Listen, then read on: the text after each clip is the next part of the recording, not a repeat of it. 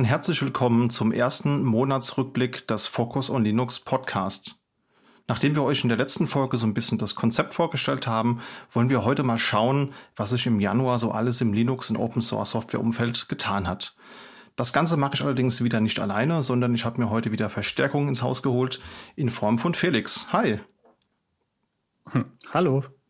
Ja, und liebe Zuhörende, so schnell kann es gehen. Gefühlt gestern haben wir alle noch unter dem Weihnachtsbaum gelegen, voll gemampft, nachdem wir uns vorher mit Log4j die Nächte um die Ohren geschlagen haben. Und jetzt ist der Januar auch schon wieder rum. Ging also relativ schnell. Bist du gut ins neue Jahr gekommen, Felix? Auch eigentlich schon. Ich habe äh, Anfang des Jahres erstmal so ein bisschen Orientierungsschwierigkeiten gehabt, das Setup wieder in Gang gebracht ich habe irgendwie traditionell anscheinend jedes Jahr, Anfang des Jahres, überkommt mich immer die Lust, ähm, mein lokales System neu zu installieren. Das heißt, ich habe den ersten oder die ersten eineinhalb Tage erstmal mit Upgrades und Paketinstallationen verbracht. Aber das gehört irgendwie dazu. Backup wieder eingerichtet. Und inzwischen, tatsächlich nach zwei Tagen, äh, hat einen dann auch der Alltag wieder eingeholt und inzwischen ist alles eigentlich wieder wie vorher. Ja. Hast du Distro-Hopping betrieben oder bist du deiner Distro treu geblieben? nee, tatsächlich bin ich nicht so der Distro-Hopper. Ähm, ich bin schon seit einigen Versionen immer treu bei Fedora dabei. Und äh, nach anfänglicher Über-Euphorie, am Anfang habe ich immer direkt, oh, ah, neue Version, direkt Upgrade. Ähm, ja, nachdem ich festgestellt habe, dass wenn man direkt am ersten Tag Upgrades macht, dass dann viele Sachen noch nicht so funktionieren, bin ich inzwischen immer ein bisschen vorsichtiger und lasse mir noch ein, zwei Monate Zeit, bis ich äh, ja nach den aller, allerersten Kinderkrankheiten dann doch Upgrades mache. Das heißt, für mich war jetzt schon ein paar, ja doch schon einige Monate später der Sprung von 34 auf 35 dran. Ah, super. Muss ja zugeben, ich habe Fedora lange nicht mehr benutzt. Ich habe jetzt auch mit der 35, als sie gerade rausgekommen ist, habe ich mal wieder angefangen. Und das letzte Mal Fedora ist ja echt Ewigkeiten her. Aber war es denn früher nicht so, dass wenn man, wenn jetzt eine neue Version rauskommt, dass man dann noch, ich glaube, sechs Monate Zeit hat zu upgraden? Ist das immer noch so? Ähm, die Zeit ist auf jeden Fall nicht lang. Also die Support-Zyklen sind, ich weiß nicht genau, ob es sechs Monate sind, aber es ist auf jeden Fall nicht sehr lang. Also über ein Jahr ist es auf jeden Fall nicht. Ja. Okay, nee, dann, dann hat man ja ein bisschen Zeit, das reifen zu lassen und kann dann upgraden. Sehr schön. Ja, habe ich nicht gemacht. Bei mir läuft immer noch ganz langweilig Pop OS 2004 in der LTS, aber ich spekuliere drauf, dass jetzt ja die neue LTS kommt, vermutlich im Mai und dann werde ich vielleicht mal hier das Arbeitsgerät neu aufsetzen. Ich hatte eher so das Problem, also ich hatte relativ lange Urlaub, ich glaube, es waren fast drei Wochen und ich musste erst mal, ich hatte ernsthafte Probleme, mich an mein Kennwort wieder zu erinnern. Und, und, dann, und, dann, und dann saß ich da und dachte so, verdammt, wie war das denn? Und hab dann so die letzten vier, fünf ausprobiert und eins davon hat dann zum Glück dann auch gepasst. Das hatte ich so ähnlich. Bei mir war irgendwie alles abgelaufen. Anscheinend sind drei Wochen genau der Zyklus, den man irgendwie nicht äh, überschreiten darf. Das heißt, ich habe irgendwie eine Woche, bevor ich wiederkam, auch nach drei Wochen Urlaub, habe ich lauter Benachrichtigungen bekommen von rechts und von links. Ihr Passwort läuft in einer Woche ab. Und äh, oder bis oder andersrum. Meistens waren vorher auch schon zwei Wochen her oder so. Aber die habe ich ja auch nicht mehr bekommen. Ja. das heißt, dann war alles abgelaufen. Also was lernen wir daraus? Mindestens drei Wochen Urlaub machen, damit der Erholungseffekt auch proaktiv wirklich einsetzt, weil wenn du dich theoretisch einloggen könntest, dann kannst du ja gar nicht richtig runterkommen. Ja. Sehr gut. Ja. Hast du denn Wünsche für Linux dieses Jahr? Also ich könnte jetzt auch nach deinen Vorsätzen fragen, aber wir alle wissen, dass ähm, man sich meistens sowieso Dinge vornimmt, die man nicht, nicht einhält. Aber wir können uns ja Dinge für Linux wünschen und die könnten wir ja vielleicht wirklich einhalten. Ja, wir, ich habe ja, du hast mich ja schon ein bisschen vorgewarnt und ich habe schon ein bisschen überlegt und dann überlegt, was würde ich mir am meisten wünschen, was würde meinen Alltag am besten verbessern. Und tatsächlich dadurch, dass es bei uns die Hauptplattform ist, über die wir kommunizieren müssen und wir auch jetzt eben gerade bei der Vorbereitung der, der Folge noch Probleme damit hatten, ich würde mir wünschen, dass äh, MS Teams für Linux in der Version erstmal vollen Funktionsumfang bekommt und dann auch richtig gut funktioniert und das System nicht komplett runterzieht. Also wenn das äh, implementiert würde und Microsoft seine Microsoft Loves Linux Strategie tatsächlich implementiert, dann würde das meinen Arbeitsalltag extrem verbessern. Ja. Und außerdem könnte ich dann endlich äh, alle Kollegen sehen in einem Shared View und ganz cool meinen Desktop-Hintergrund ohne Hacks mit OBS Studio äh, ergänzen. Das wäre schon cool.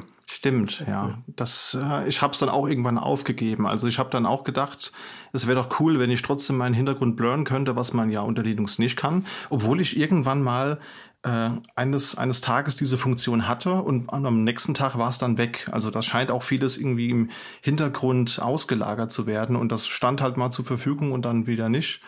Und dann habe ich echt, glaube ich, einen halben Tag investiert in irgendwelche dubiosen Docker-Container, die auf der GPU versuchen, den Hintergrund ähm, unscharf zu zeichnen. Und das Ende vom Lied war, dass meine GPU auf 100% lief, der Laptop-Lüfter Amok gelaufen ist und das Bild aber trotzdem Frame-Drops hatte. Und dann habe ich das ganz schnell als gescheitert abgeheftet, dieses Projekt. Also da hätte ich auch definitiv Interesse dran.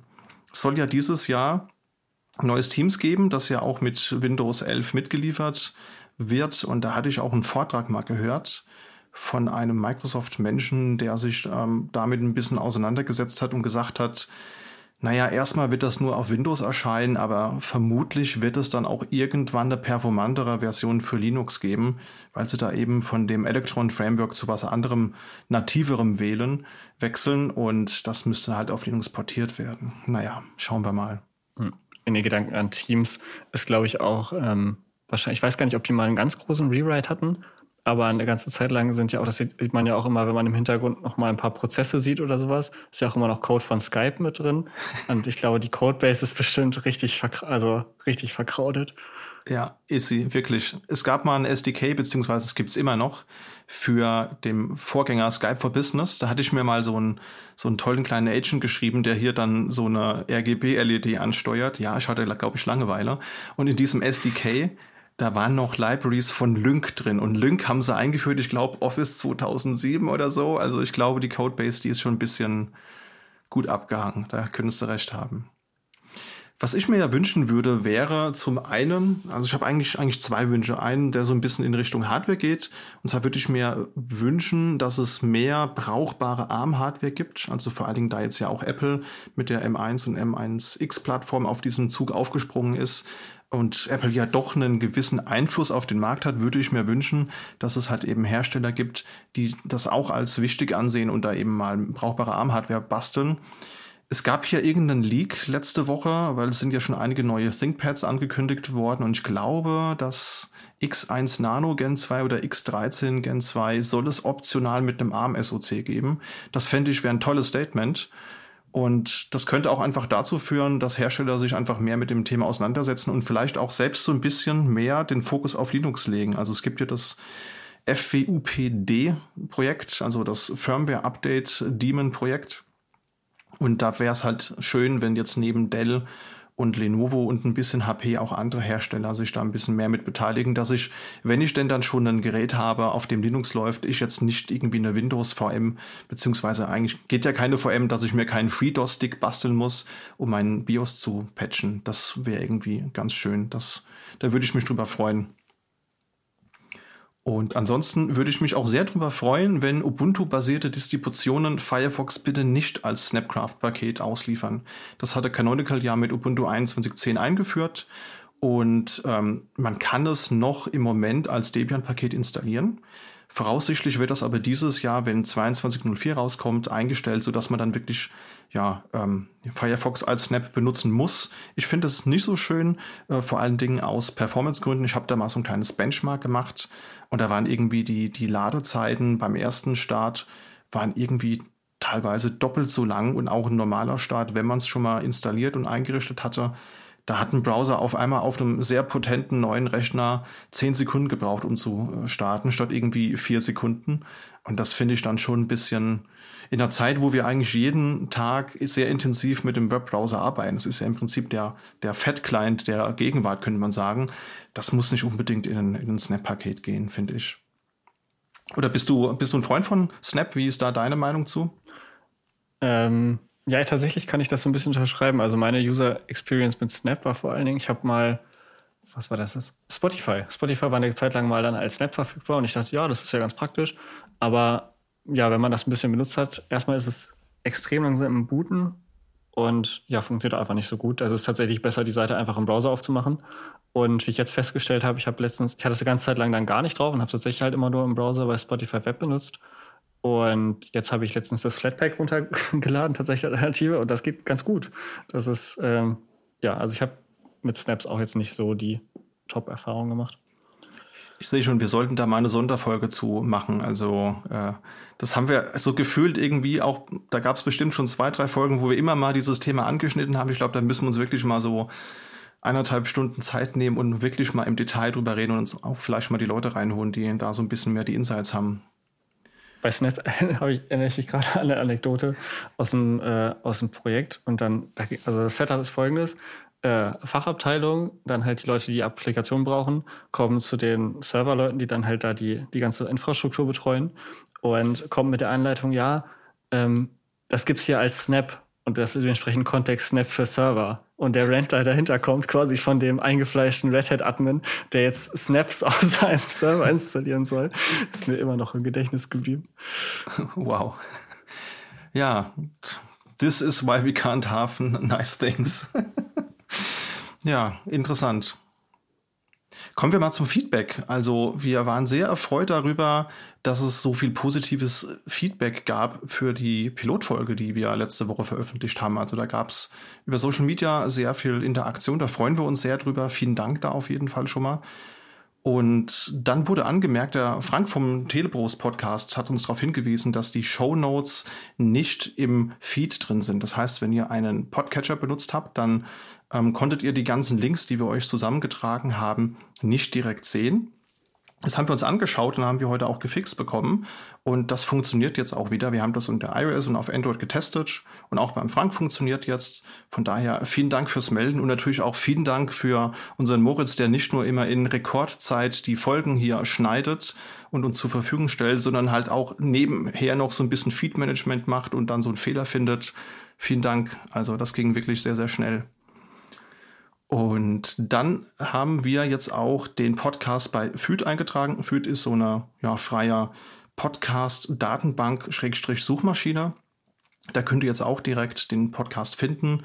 Und äh, Martin hat mich darauf hingewiesen, dass es in der Castbox-App, die es wohl auch für Android gibt, dass man da jetzt auch ebenfalls unseren Podcast finden und auch gleich abonnieren kann.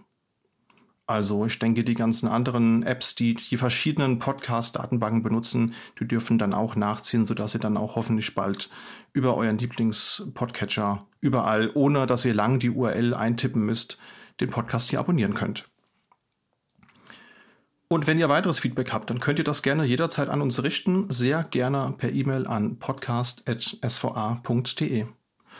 Ja, und jetzt können wir uns mal langsam anschauen, was es denn diesen Monat an News gegeben hat.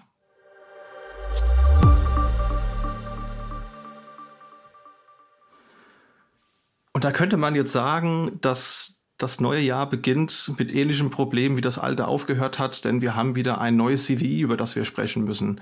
Letztes Jahr war es Log4j und dieses Jahr gibt es ein neues CVI im Linux-Kernel, nämlich CVI 2022 0185. Ich muss da immer aufpassen, dass ich nicht 0815 sage, weil das ist ja 0185. Schon bestimmt fünfmal falsch geschrieben. Worum geht's da? Also das CVI hat eine hohe Gewichtung, es hat einen Security Score von 8,4, also das ist wirklich ein hohes Risiko. Und da geht es konkret darum, dass eben erweiterte Rechte erschlichen werden können durch einen Fehler in einer Funktion, die sich mit File-System-Kontext beschäftigt. Und die Lösung ist wirklich ganz lapidar, da wird aus einem Minus ein Plus gemacht und schon ist das Problem behoben. Also wirklich ein ganz kleiner, banaler Fehler, der aber wirklich sehr große Auswirkungen haben kann. Es gibt da Proof of Concepts, die ihr euch anschauen könnt, die zum Beispiel auf Ubuntu dann äh, eben, wo man dann aus, ausbrechen kann und dann mehr Berechtigung hat. Und deswegen haben auch einige Distributionen haben schon Patches ausgeliefert. Jetzt muss ich kurz überlegen, Debian hat's bestätigt, dass es den, den, äh, den Fehler gibt. Ubuntu hatten schon gepatcht. Red Hat, Rocky und Alma Linux haben das Ganze auch schon gepatcht. Und ich glaube, SUSE hat bestätigt, dass es den Fehler gibt oder welche Releases betroffen sind, hat aber, glaube ich, Stand heute noch keine Patches ausgeliefert. Also, wenn ihr die Folge hört, gibt es da vielleicht schon Neuigkeiten. Das heißt, guckt da am besten mal einfach in der Knowledge Base der Distribution eurer Wahl, ob es da schon einen Patch gibt und vielleicht habt ihr den sogar schon installiert. Ja, so kleine Fehler können echt große Auswirkungen haben und äh, ist dann schon interessant, wie, wie schnell dann so ein Patch dann auch ausgeliefert werden kann. Also da haben die Projekte wieder sehr gute Arbeit geleistet. Und vor allen Dingen fand ich es auch wieder schön mal zu sehen, dass Rocky und Alma Linux, die ja das Erbe von CentOS antreten, dass die auch relativ schnell Patches ausgeliefert haben. Also Rocky am selben Tag und Alma Linux, glaube ich, wenige Stunden, also nachts am nächsten Tag direkt auch nachgeliefert. Das hat sehr gut funktioniert. Wieder mal ein Garant dafür, dass die Pipelines von den beiden Projekten doch ganz gut funktionieren. Ansonsten gibt es auch in diesem, ich nenne das einfach immer Enterprise-Linux-Umfeld. Also ich weiß nicht, ob das ein offizieller Ausdruck ist, aber alles, was so Red Hat-like ist, also sei es jetzt CentOS, Rocky, Alma, äh, Oracle Linux, das nenne ich einfach immer EL oder Enterprise Linux. Und im Enterprise Linux-Umfeld gab es auch zwei kleine Neuigkeiten. Zum einen, Rocky Linux hat jetzt ein Beta-Image für den Raspberry Pi 3 und 4, also für die 64-bittigen SoCs veröffentlicht. Das heißt, da könnt ihr wenn ihr wollt, direkt die Distro mal auf eurem Gerät ausprobieren. Und bei Einmaligungs gab es auch eine Beta. Und zwar ist die im Prinzip eigentlich noch am letzten Tag des alten Jahres erschienen. Und zwar eine Beta für PowerPC. Das heißt, wenn ihr hier eine dicke IBM Power Maschine habt und ihr wollt jetzt von CentOS wegmigrieren auf was anderes, dann könnt ihr euch hier schon zumindest mal die Alma Linux Beta anschauen denke mal, dürfte nicht mehr allzu lange dauern. Dann verlässt ihr auch die Beta-Phase und das Ganze ist dann offiziell Teil des Projekts. Hast du dich mit diesen Forks schon mal beschäftigt, Felix? Hast du schon mal was davon benutzt? Mit Rocky und Eimer? Mhm. Äh, ja, tatsächlich war es in, in, vielen Projekten das Thema, wie dann jetzt die, die CentOS-Maschinen abgelöst werden, oft tatsächlich bei mir äh, zu Hause im, im Home Lab. Witzigerweise ist bei mir die Entscheidung ein bisschen getrieben worden. Ich habe erst überlegt, rechts oder links, und dann habe ich mich tatsächlich dran gehängt. Ähm, ich glaube, da hatten wir auch schon mal drüber gesprochen, und zwar an Hetzner. Mhm. Es lag nicht bei mir dann, weil meine, die Cloud-Seite von meinem Homelab liegt halt bei Hetzner.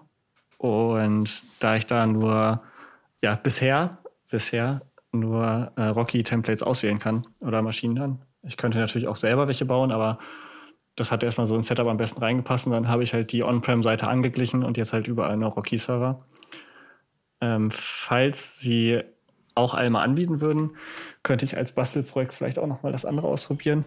Aber ja, soweit läuft eigentlich erstmal alles ganz gut. Sonst halt keine Probleme.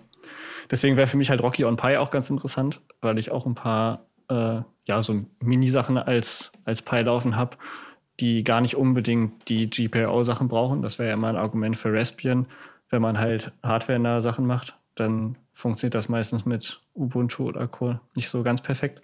Aber wenn man nur Serveraufgaben hat und halt nur einen kleinen ARM-Rechner braucht, dann wäre Rocky on Pi schon eine Sache, die man sich da mal angucken kann. Ja.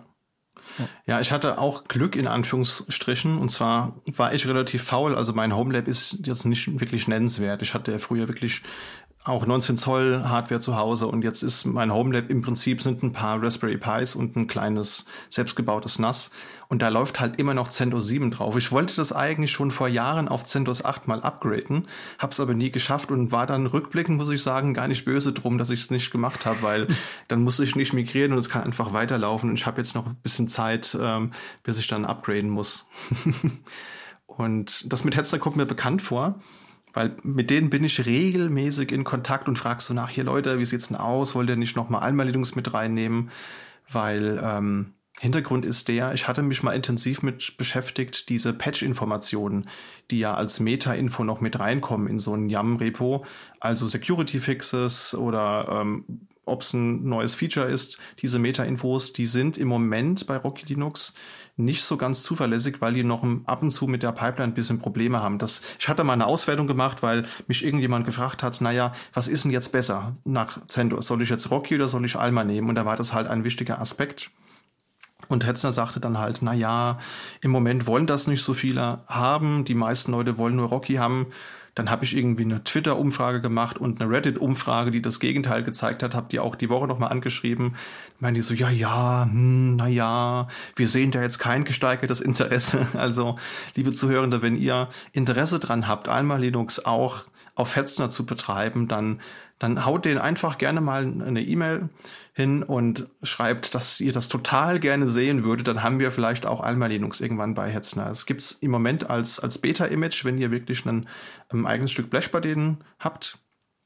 Und für die Cloud-Server fehlt das halt noch. Also das fände ich gut, wenn man da die, die Wahl hätte, weil beide Distros machen einen sehr guten Job. Also ich will jetzt für keine Distro irgendwie Partei ergreifen. Ich finde die beide gut. Und äh, für den einen Use Case ist halt das eine besser, für den anderen eben das andere. Und wenn man beides hätte, das fände ich schon ziemlich gut. Vielleicht wird es ja was in, in diesem Jahr. Das ist beim Thema Distros oder generell halt verschiedene Tools auch immer so eine Sache. Oft erstickt man ja auch, äh, wenn man tatsächlich ein Design machen will, auch an der Auswahl. Also man könnte ja, es gibt ja tausend Wege zum Ziel und für viele Setups, ob ich jetzt äh, Rocky, Alma oder tatsächlich, ähm, wenn man es in den Mund nehmen will, auch Stream. So im Prinzip ja. wäre es für viele Use Cases eigentlich auch egal. So. Also oft muss man sich hängen, hängt man sich dann irgendwie an Prinzipien auf und sagt dann, ja, irgendwie, dann ist es fast schon ein bisschen wie der Lieblingsfußballclub, so eine Lieblingsdistro. Aber eigentlich, wenn man als äh, Ingenieur einfach an das Problem rangeht und sagt, ich habe hier was zu lösen, was sind die Requirements, dann ja, kann man viele Sachen auch ganz anders lösen. Also ich gehöre ja zu den Centros Ultras. Also ich habe immer die Bengalos mit dabei, wenn ich ins Rechenzentrum laufe. Das ist mir immer wichtig. mit dem Shirt extra. Genau, richtig. Obwohl ja. die, das, das ist das Wichtigste bei, äh, bei Distro Ultras ja, wie das, wie das Iron Arch. Yeah, by the way, genau. by the way, I use Cendor Stream. Ja, aber den, den Vortrag könnte ich mal verlinken. Also wenn ihr euch noch nicht ganz sicher seid, könnte ja sein, dass ihr noch äh, eben auf CentOS 7 setzt und habt jetzt noch zwei Jahre und wollt wissen, ob ihr euch in der Zwischenzeit Rocky oder Alma Linux anschauen solltet. Da, das kann man mal, kann man mal verlinken, packen wir mal in die Show Notes. Da könnt ihr ein bisschen nachlesen, wenn ihr da noch ein bisschen Motivationsanreize braucht. Ansonsten gibt es im Fedora-Umfeld auch Neuigkeiten. Und zwar wurde angekündigt, dass der Anaconda-Installer jetzt überarbeitet wird. Das ist ja so ein Installationsprogramm, das ja immer mal, mal wieder gerne kritisiert wird. Ähm, zuletzt kann ich mich daran erinnern, als RHEL 8 bzw. CentOS 8 rauskam, gab es auch noch mal einige ähm, Kritik, was die Stabilität des Tools anbelangt. Und da hat man sich jetzt entschieden, von der alten klassischen GTK-Anwendung sich zu distanzieren und eine Cockpit-basierte Web-Oberfläche einzubauen. Also Cockpit ist dieses ähm, Web-Frontend, das ihr dazu installieren könnt oder das ihr aktivieren könnt. Das ist ab EL8 im Prinzip eigentlich auch schon vorinstalliert. Ihr müsst nur aktivieren. Ist im Prinzip, der Vergleich ist nicht ganz fair, aber so ein bisschen wie dieser Server Administrator bei Microsoft Windows Server, wo man halt eben eine Oberfläche hat und dann den Server vollumfänglich administrieren kann. Das heißt, ihr könnt da Benutzer anlegen, eure lokalen Disks irgendwie mit LVM formatieren, verschlüsseln. Ihr könnt darüber sogar Container und VMs starten. Das funktioniert und könnt euch die Logs anschauen. Also eigentlich so all das, was man so unter einer Ad-Hoc-Administration versteht, das kann man mit Cockpit machen. Und das soll jetzt halt eben dahingehend erweitert werden, dass ihr über so eine Cockpit-Oberfläche eben auch euer System installieren könnt. Das hat den Vorteil, dass damit auch so ein bisschen diese schwerfällige VNC-Option entfallen würde. Wenn ihr euch jetzt vorstellt, ihr habt in einem Rechenzentrum irgendwie X-Server, die ihr installieren wollt und ihr habt keinen Kickstart, weil ihr nicht aus dem Netz booten könnt oder dürft, dann musstet ihr euch bisher immer mit einem VNC-Client auf den Server konnektieren und musstet dann halt eben das durchklicken. Und ja, mit so einer Web-Oberfläche wäre das viel einfacher. Da reicht wieder so ein Webbrowser, ne, der am besten nicht als Snap ausgeführt wird, damit äh, hier auch das Maximum an Performance gegeben ist. Und dann könnt ihr da halt eben eure Systeme installieren. Das ist so der Hintergrundgedanke. Und ich glaube, das ist ein, eine durchaus eine Veränderung, die ich gut finde, weil halt im, im Prinzip ja alles so ein bisschen ins Web ausgelagert wird. Und ob ich jetzt eine GTK-Anwendung habe oder die ISO, von der ich boote, startet mir halt im Vollbild-Kiosk-Modus so ein Webbrowser, wo dann Cockpit drauf läuft. Im Endeffekt, Look and Feel ist exakt das gleiche. Also wir haben auch die News verlinkt und da ist auch irgendwo ein Link zum GitHub Pull Request. Da sieht man auch, rein optisch tut sich da relativ wenig. Hast du mit dem Teil schon mal gearbeitet, mit dem Anaconda Installer, oder bist du eher so der Netzwerk-Boot-Typ? Nee, tatsächlich, wenn ich äh, zumindest auf dem Laptop den Desktop installiere, dann mache ich das immer über Anaconda. Aber ansonsten ist der Use Case, den du beschrieben hast, für ins RZ fahren und dann hat man keinen Zugriff auf Kickstarter. Das ist schon relativ speziell. Also sonst ansonsten Serverinstallation eigentlich eher über tatsächlich über Kickstart und dementsprechende Automatisierungsprozesse. Ähm, ja, ich bin, ich bin einfach gespannt, wie das aussieht. Wir werden das schon, schon machen. Ich hatte tatsächlich mit Anaconda eigentlich auch nie größere Probleme. Es gibt so einen Expert-Mode, ähm, wo man noch, noch mehr Optionen anwählen kann. Und da, der zickt manchmal ein bisschen. Aber ansonsten, selbst die Custom-Installation, mit der man alle LVs und Co. konfigurieren kann, das hat eigentlich immer recht tadellos funktioniert. Ja. Was mich immer so ein bisschen genervt hat, ist, wenn man so ein LVM-Setup hat, dann muss man extra irgendwo noch einen kleinen Haken setzen, weiteren Speicherplatz zur Verfügung stellen, weil ansonsten macht er eine Volume Group, die genauso groß ist wie das Betriebssystem. Und du kannst dann im Nachgang halt kein einziges Paket mehr nachinstallieren, weil halt sofort deine var, root, was auch immer Partition voll ist. Das ist so immer die, die Hauptkritik von mir an, an Anaconda, aber ansonsten, so spätestens seit REL 8.2 läuft das bei mir eigentlich auch zuverlässig. Lustigerweise hat in demselben Atemzug mehr oder weniger SUSE auch angekündigt, dass sie jetzt auch einen Webinstaller als Frontend benutzen wollen. Und zwar ist es der D-Installer. Ist vielleicht vom Wording her ein bisschen ungünstig gewählt, weil wenn ich, also es wird geschrieben D-Installer. Und aber wenn ich das jetzt so spreche, dann, dann klingt das wie Deinstaller, also deinstallieren und man will es ja eigentlich installieren und nicht deinstallieren. Und ähm, ja, vielleicht findet sich ja noch ein anderer Name.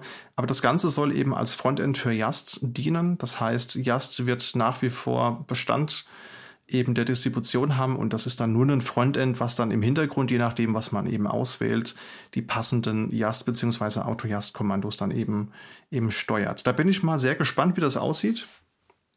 Und auch da muss ich sagen, geht das in eine richtige Richtung. Also gerade bei OpenSUSE Tumbleweed hatte ich schon öfters mal, ja, ich weiß, es ist Rolling Release, eigentlich darf ich mich da gar nicht beschweren, aber da hatte ich schon öfters mal Probleme, dass die aktuelle ISO, die konnte ich zwar booten, aber das Installationsprogramm ist halt wirklich reproduzierbar immer beim Installieren abgebrochen. Und wenn ich dann eine WebGUI habe, dann hoffe ich, dass sich da vielleicht ein bisschen was ändert, aber vielleicht bin ich da jetzt auch zu optimistisch. Ansonsten gibt es im SUSE-Umfeld auch noch eine andere News, die relativ aktuell ist, und zwar SUSE Liberty Linux. Das machte die letzten Tage von sich reden. Und da, da gehen die Meinungen so ein bisschen auseinander, worum es hier eigentlich konkret geht, weil halt auch technische Details so ein bisschen fehlen. Also zum einen, was SUSE in dem offiziellen Blogpost sagt, ist, dass es hierbei um eine Anführungsstrich technische Lösung Anführungsstrich geht, um eben SLES, REL und CentOS supported ohne Vendor-Login betreiben zu können. Und das finde ich ist halt, ja, es ist halt so typischer Marketing-Sprech. Was soll das eigentlich heißen? Das heißt, ich als Kunde kann eben diese drei Distros benutzen und ohne Vendor-Login klingt für mich danach, ich muss die Patches nicht unbedingt von dem eigentlichen Distributor beziehen. Das heißt, die REL-Patches muss ich dann nicht mehr von Red Hat beziehen und die CentOS-Patches, die kann ich je nach Version ja auch gar nicht mehr von CentOS-Projekt beziehen, weil es da keine mehr gibt. Das hat so ein bisschen für Furore gesorgt, weil dann ganz schnell das Gerücht rumging, dass SUSE jetzt einen CentOS-Fork irgendwie baut, eine eigene Distro ins Leben rufen will. Und es gibt auch einen heißen Artikel, der genau das auch besagt, aber da konnte ich keinerlei technischen Beweis dafür finden, ob das auch wirklich so ist. Also ich habe dann wirklich im Netz überall geschaut und habe auch eine Konversation auf Twitter gefunden, ähm, wo auch einer von SUSE mit involviert war. Und da habe ich auch mal gefragt, ob das jetzt wirklich eine Distro ist oder ob es da einfach nur um so einen, ja, ich, ich nenne es jetzt mal Lizenz-Upsale geht oder um so einen Support-Upsale. Weil sowas gab es ja auch schon mal. Und zwar hieß das SUSE Expanded Support. Und da ging es eigentlich darum, wenn man jetzt einen Kunden hatte, der, ich sag mal, 100 Red Hat-Server hatte und aber auch schon ein paar SUSE-Server hatte und der wollte die migrieren. Diese 100 Red Hat-Server sollten halt irgendwann auf SUSE laufen dann hat er für diese Migrationsübergangszeit hat er dann die Patches von SUSE bekommen. Das heißt, SUSE hat dann die, den Red Hat Quellcode genommen, ja, hat den dann halt eben in der, in der Pipeline kompiliert und hat das Ganze dann eben dem Kunden als Paket wieder zur Verfügung gestellt. Ist dann exakt der gleiche Patch, ist ja auch genau der gleiche Quellcode, nur dass halt eben nicht Red Hat das Ganze kompiliert und ausgeliefert hat, sondern eben die SUSE. Und das Ganze liest sich so, als wäre das für den dauerhaften Betrieb gedacht. Das heißt, auch wenn ich jetzt wirklich sage, ich muss Red Hat und SUSE beides parallel betreiben und wir sind ja im, im Moment in einer Zeit, wo man halt einfach nicht alles auf einer Distro laufen lassen kann, dann kann ich das mit SUSE Liberty Linux ebenso tun. Das heißt, ich kriege dann eben meine Patches ähm, von SUSE ausgeliefert für Red Hat und CentOS. Auf der anderen Seite wiederum findet sich aber auch in den Artikeln, also es gab einen Nachrichtenartikel von SUSE und eben auch einen Blogpost, da ist auf einmal die Rede davon, dass halt eben auch man eine neuere Kernversion hat. Und das ist halt dann ein bisschen schwierig, weil wenn ich einen 1 zu 1 Klon habe oder eben hier einen Fork habe, äh, und dann einen eigenen Kernel einbaue, dann ist es ja eigentlich schon eine eigene Distro, die ich da so ein bisschen pflege. Und das hat SUSE aber eigentlich, zumindest auf Twitter bisher, dementiert, dass es hier keine eigene Distro oder keinen Fork gibt. Ich, ich glaube, wir müssen da einfach ein bisschen ähm, abwarten und ein bisschen Zeit ins Land ziehen lassen und gucken, was sich da tut. Die Frage ist jetzt halt, brauchen wir noch einen weiteren Fork? Ich meine, wir haben, wir hatten CentOS oder haben ja immer noch CentOS. Wir haben Rocky Linux, wir haben Alma Linux, wir haben Oracle Linux, wir haben Navy Linux. Äh, brauchen wir jetzt noch eine? Was denkst du, Felix? Noch eine weitere Distro?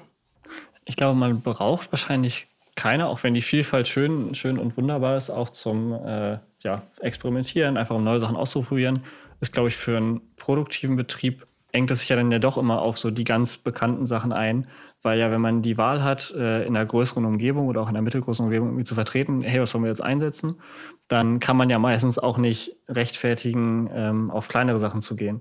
Also Exoten, man kann ja nicht einfach sagen, ja, wir machen jetzt unsere Enterprise-Hardware auf eben ähm, ja, irgendwas, was halt keiner kennt. Und von daher würde ich sagen, es schränkt sich eh immer auf den, auf den Kern ein. Jetzt gab es halt die relativ wahrscheinlich seltene Situation, dass es da so ein Loch gab, so ein Vakuum, in das man halt zwischengehen konnte.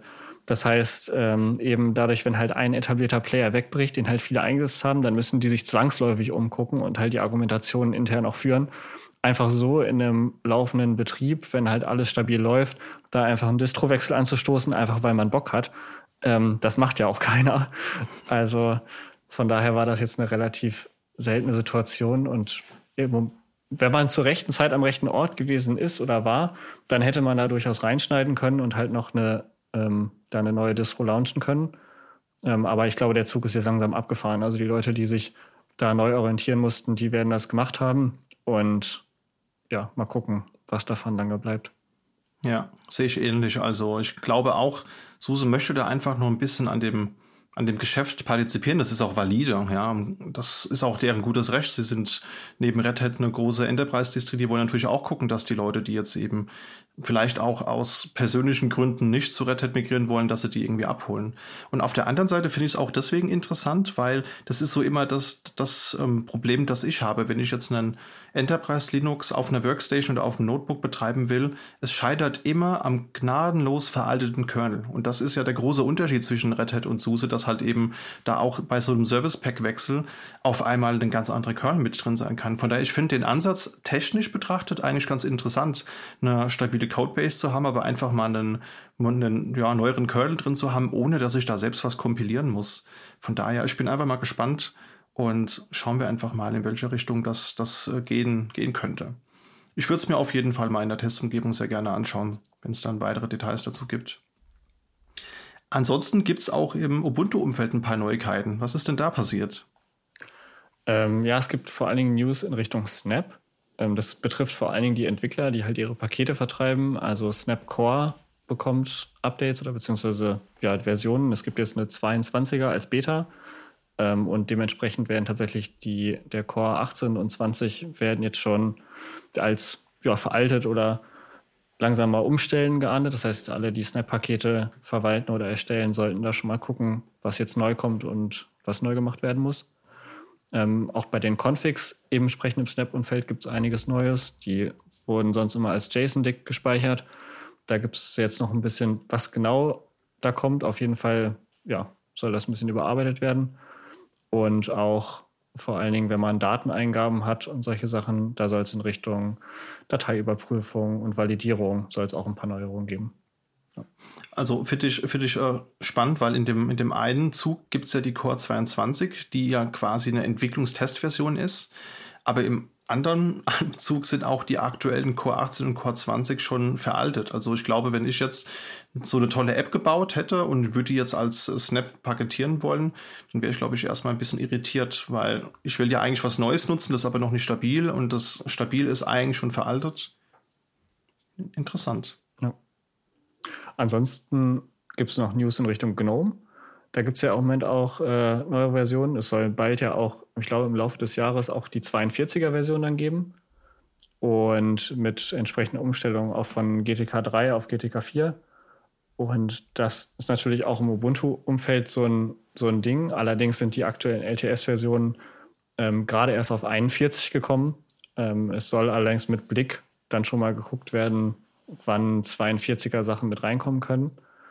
Ja, allerdings bleibt die, also die Standardanwendungen bleiben alle wohl noch längere Zeit auf GTK 3, bis dann halt die Tests dementsprechend für 4 gemacht werden können.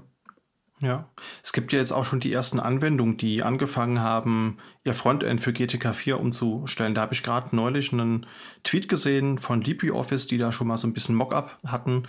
Und das sieht echt sehr, sehr gut aus, muss ich sagen. Also alles mit nativen Dark Mode Support und auch die Farben ähm, sehr, sehr an das Theme angepasst und das Ganze. Ja, sieht so ein bisschen aus wie so ein modernes Microsoft Office, nur dass es halt eben LibreOffice ist. Und ich glaube, das könnte auch so ein bisschen der Akzeptanz ähm, zugänglich sein, wenn man eben dann merkt, die Anwendung, die frei und, und offen ist, sich aber rein von der User Experience sehr ähnlich zum, ich nenne es jetzt mal provokativ Original verhält. Das ist ja oftmals das, was die, äh, die AnwenderInnen kennen. Dann glaube ich, wäre es dann schon einfacher, mit so einem Programm sich anzufreunden, wenn man nicht erst lange googeln und suchen muss. Bist du eher der LibreOffice-Typ oder hast du andere Office-Tools, die du benutzt für dein Daily Doing? Äh, tatsächlich ganz witzig. Ich habe heute mich erst damit beschäftigt, weil ich eine Präsi halten soll. Ähm, und dann habe ich mal wieder unsere Vorlage rausgekramt. Und wenn ich, äh, du kennst das ja auch, alleine aussuchen kann, was ich mache und keine anderen Leute dabei habe, dann mache ich ganz gerne halt auch Markdown-Präsentationen, um dem ganzen Problem einfach aus dem Weg zu gehen. Ähm, wenn man die Wahl denn nicht hat, und auf Templates zurückgreifen muss, die eben von, vom Marketing kommen, dann braucht man ja die PowerPoint-Vorlagen. Und da habe ich mich heute mal wieder mit beschäftigt, wie das mit Libre eigentlich ganz gut funktioniert. Habe leider festgestellt, dass das mit diesen Potix-Files für die Templates gar nicht so gut geht.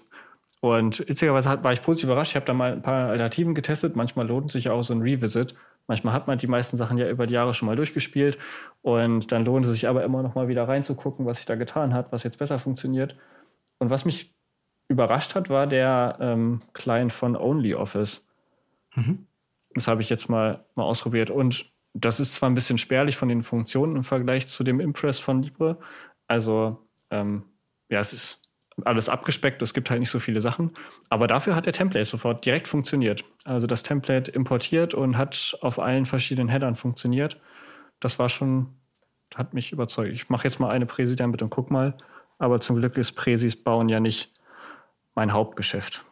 Ja, das kann ich nachempfinden. Da habe ich auch nicht so Freude dran. Ich bin dann auch eher so Fraktion ASCII-Doc oder gerne auch Markdown und dann irgendein HTML-Framework und das so zurechtziehen, dass es aussieht wie die PowerPoint-Vorlage und dann merkt es im Endeffekt eh keiner. Ja, OnlyOffice wollte ich mir auch schon mal ähm, ein paar Mal anschauen und habe es aber nie geschafft. War das nicht so, dass da auch teilweise Code benutzt wird, der aus dem LibreOffice-Projekt kam oder biege ich da gerade gedanklich falsch ab? Tatsächlich weiß ich das gar nicht ganz genau. Ich habe nur gesehen, es gibt auf jeden Fall eine Desktop-Variante, die habe ich jetzt gemacht. Und es hätte aber auch die Alternative gesehen, man kann das auch hosten als Container mhm. oder auf, auf generell halt als Webanwendung. Und das ist als Integration unter anderem für den Office-Teil von Nextcloud mit drin. Spannend. Müsste man sich auch mal anschauen. Ich sehe schon, wir haben eine weitere Themenidee gefunden. Also, liebe Zuhörende, wenn ihr da ein paar Insights habt, wie ihr mit dem Thema umgeht, vielleicht nutzt ihr auch eben äh, Office-Tools auf dem Desktop im beruflichen Kontext. Das wäre doch mal sehr interessant zu hören, wie ihr damit umgeht. Obwohl ich glaube, das ist auf jeden Fall, also Office für Linux in einer Microsoft-Organisation, die halt sonst, also ich könnte mir so gut vorstellen, wenn alle, wenn die ganze Organisation das macht und es gibt halt auch nur Vorlagen damit, dann kann man, glaube ich, gut damit arbeiten. Aber ansonsten ist das eine von den Domänen, Ah, man muss es schon wollen. Also manchmal muss man auch einfach ein bisschen wollen. so, dann ist das halt hässlich und man muss da irgendwie durch, weil man will ja einfach, ja. Dann kann man immer wieder stolz behaupten, ich habe Linux auf dem Desktop. Ich mache das. Ich bin, so, ich bin so einer, aber. By the way. Ja. genau. Ja, ansonsten, was haben wir noch so für Themen auf dem Tableau? Ich glaube, eine der Sachen, die noch ähm, auf unserer Newsliste stehen, war ein ganz spannender Patch ähm, vom Kernel-Entwickler ja, Ingo Mollner, der ist schon seit einigen Jahren dabei und der hat sich mal dran gemacht, einiges aufzuräumen. Also er hat schon Ende 2020 damit angefangen, große Teile des äh, Kernel-Headers neu zu bauen und die ganze File-Hierarchie umzustellen. Ähm, als eine Quelle, die ich gefunden habe, ungefähr 2300 Patches. Also wahrscheinlich wow. als, als Schätzung nach Code Size der, der größte Single-Beitrag, also Einzelbeitrag zum ähm, zum Header. Das ist schon ordentliche Arbeit. Da hat er sich was, was vorgenommen. Aber manchmal muss das wahrscheinlich gemacht werden. Ziele sind dabei vor allem, also wenn, wenn das halt durchkommt und alles aufgeräumt ist und die Dependencies besser aufgeräumt sind, dann ähm, sind die Bildzeiten auf jeden Fall kleiner. Es soll weniger ja, Nebenwirkungen geben, quasi alle Effekte, die man durch so ein schönes Rewrite mal bekommt. Spannend, also das stelle ich mir interessant vor, weil es ist ja wirklich ein sehr großer Beitrag und ich meine, wenn er schon Ende 2020 damit angefangen hat und jetzt so irgendwie den ersten äh, ja, vorzeigbaren Stand hat, dann kann man sich vorstellen, was für eine, für eine krasse Arbeit das gewesen sein muss. Also, und vor allen Dingen hat er, glaube ich, auch in der, in der Quelle war das zumindest so erwähnt, die wir verlinkt haben, dass da ja auch mega viel Bugs gefunden wurden. Eben, weil man dann doch mal Code angepackt hat, der halt seit zehn Jahren einfach so da ist und benutzt wird, wo sich keiner traut zu hinterfragen oder vielleicht auch ja es nicht bewerten kann. Und dann kommen dann auch alle hässlichen Dinge auf einmal so zum Vorschein. Also das ist ja so meine, meine größte Horrorvision, dass mir irgendeiner mal Code vorwirft, den ich vor zehn Jahren geschrieben habe und ich soll ihn auf einmal debuggen oder optimieren. Das ist meine persönliche Hölle. Und ich glaube, bei so einem Projekt wie der Linux-Kernel, das kann ganz schön ganz schön große Auswirkungen haben. Ja. Wenn man sich dann auch mal mit den, mit den Leuten beschäftigt oder generell mit, mit der Arbeit, dann bekommt man auch mal so einen tiefen Respekt vor vielen äh, Entwicklern, wenn man halt so ja, mit seinen bescheidenen Coding-Kenntnissen so dann daherkommt, was man halt mal so gemacht hat. Und dann kommen da so Riesenprojekte, die halt von e-, etlichen Entwicklern über Jahre gewachsen sind. Und dann denkt man sich, wow, das ist schon verrückt. Auf jeden ja. Fall. Und vor allem, weil halt wirklich so viel Zeit investiert wurde. Also man, man kriegt ja schon so ein bisschen mit, wenn man die einzelnen News-Sites dann ver, verfolgt. Zum Beispiel, was ich sehr interessiert beobachte, ist die ganze Entwicklung, die aus dem Asahi Linux-Projekt kommt. Das ist ja eben dieses Projekt, das es sich zur Aufgabe gesetzt hat, Linux auf dem M1 oder M1X ausführbar zu machen. Und da kriegst du halt mit, die haben mal eben so einen Hackathon gemacht, irgendwie so in zwei, drei Wochen. Und jetzt geht auf einmal die erste 3D-Animation, wo du dir so denkst, wow, krass, so absolutes Blackbox Engineering. Und dann nach drei Wochen haben sie da irgendwie einen ersten ähm, ja, 3D-Code, der funktional ist. Und dann setzt sich so jemand Ende 2020 hin und sagt dann so anderthalb Jahre später, ich habe hier was zum Vorzeigen. Das ist schon, und der hat ja auch selbst geschrieben, die vollständige Überführung, die wird vermutlich noch Jahre dauern.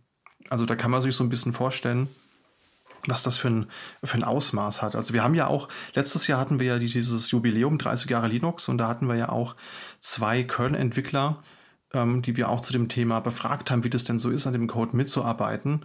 Und da haben wir auch so ein bisschen schon so einen Einblick bekommen, dass es wirklich allein von der Planung her, mit so vielen Menschen an einem gemeinsamen Ziel zu arbeiten und das gescheit zu koordinieren, ist wirklich eine Herausforderung. Und dann ja, kann man sich vorstellen, dass das natürlich auch nachhaltig die ganze Arbeit ein bisschen vereinfachen könnte. Weil dann halt eben, wenn jetzt jemand einen neuen Treiber schreibt oder irgendwo was dazu ähm, leisten will, dass es halt eben nicht mehr so aufwendig ist, dahinter zu kommen, wo welche Files angepasst werden müssen, weil halt alles ein bisschen aufgeräumter ist. Also ein wohl sehr überfälliger Refactor, der hier anstand. Und die Sonderepisode von letztem Jahr, die verlinken wir euch auch nochmal in den Show Notes. Also da haben wir einmal mit dem deutschsprachigen Kernel-Entwickler reden können und einmal haben wir noch ein Interview geführt mit dem englischsprachigen Kernel-Entwickler. Und ich fand das zumindest sehr, sehr interessant, den beiden zuzuhören damals. Ja, und das waren im Groben die News, die wir diesen Monat so hatten. Zum Abschluss können wir auf jeden Fall noch sagen, ähm, das sagen wir besser jetzt, bevor ihr es verpasst. Die FOSDEM findet wieder statt. Also die FOSDEM ist ja Europas größte Open Source Konferenz. Die beschäftigt sich eben mit allem rund um Open Source, Linux, Entwicklung, Administration. Findet üblicherweise eben am Wochenende in Brüssel statt und jetzt natürlich pandemiebedingt wieder rein virtuell. Das heißt, 5. Februar, 6. Februar, das Wochenende, da wird das Ganze stattfinden. Und es gibt dieses Jahr wieder über 700 Vorträge. Also das ist echt irre, auf wie viel Streams sich das Ganze verteilt. Und es gibt wirklich, es gibt von, ich schreibe jetzt meine erste Web-Anwendung ähm, über, wie ich so und so viele Server mit dem gescheiten Config-Management betanke, bis hin zu, ich habe da eine Platine auf Ebay geschossen und ich zeige euch mal, wie ich Doom darauf portiert habe. Ist wirklich alles mit dabei. Und das ist echt sehr, sehr bunt gemischt und ich fände es ja schön, wenn ich die Konferenz auch mal in Natura erleben konnte. Warst du schon mal auf der FOSDEM oder auf einer anderen großen Konferenz? Äh, tatsächlich nicht vor Ort. Das ist, dafür ist meine, Zeit, in der ich mich richtig aktiv mit der Community beschäftige, zu sehr in den Pandemiezeitraum verlegt tatsächlich. Also da fallen ja schon mal die letzten zwei Jahre weg, wo das gar nicht möglich war. Und ja, ja davor habe ich gerade erst so ein bisschen Tuchfühlung gesammelt mit, äh, mit vielen Sachen. Von daher leider nicht. Aber ich wäre direkt dabei auf jeden Fall. Ja. Ja, weil auch die, die ganze Ecke, wo das stattfindet. Also das ist auch, glaube ich, eine, eine, ganz nette Ecke. Ich weiß da von einigen Kolleginnen, dass die da auch immer gesammelt hingefahren sind und dass das immer ein ziemliches Happening war. Vielleicht können wir das ja nächstes Jahr nachholen. Das wäre auf, auf jeden Fall schön. Also da gibt es 700 Vorträge, die ihr euch eben anschauen, anhören könnt. Das Ganze wird gestreamt, wird dann auch im Nachgang eben wieder über die üblichen Portale zur Verfügung gestellt. Das heißt YouTube beispielsweise.